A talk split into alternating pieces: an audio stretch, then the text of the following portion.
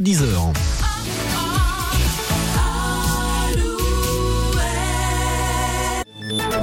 Alouette, les infos, Marie Piriou. Bonjour à tous. Safran a choisi la Bretagne pour implanter son nouveau site industriel pour la fabrication de pièces de moteurs d'avion.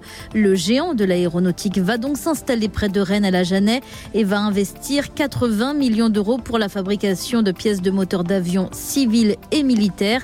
500 000 pièces par an. Ce sera à partir de 2027 et 200 personnes travailleront sur ce site.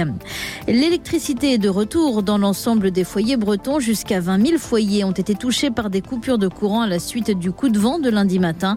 Enedis annonçait hier soir 1500 interventions en 36 heures.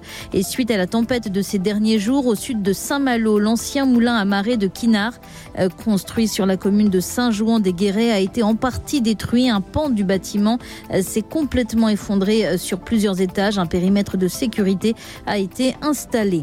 L'affaire Fillon devant la Cour de cassation ce mercredi. Les juges examinent les pourvois de l'ancien Premier ministre, de son épouse et de son ex-suppléant condamnés pour des emplois fictifs à l'Assemblée nationale. En appel, François Fillon avait écopé d'un an de prison ferme, sa femme de deux ans avec sursis. La décision sera rendue dans quelques semaines.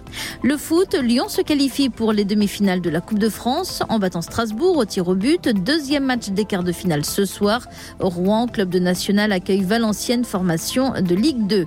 La finale de la Ligue des Nations féminines, elle, a lieu ce soir. Les Françaises affrontent les Espagnols, championnes du monde, euh, pour la première finale de leur histoire. C'est à 19h.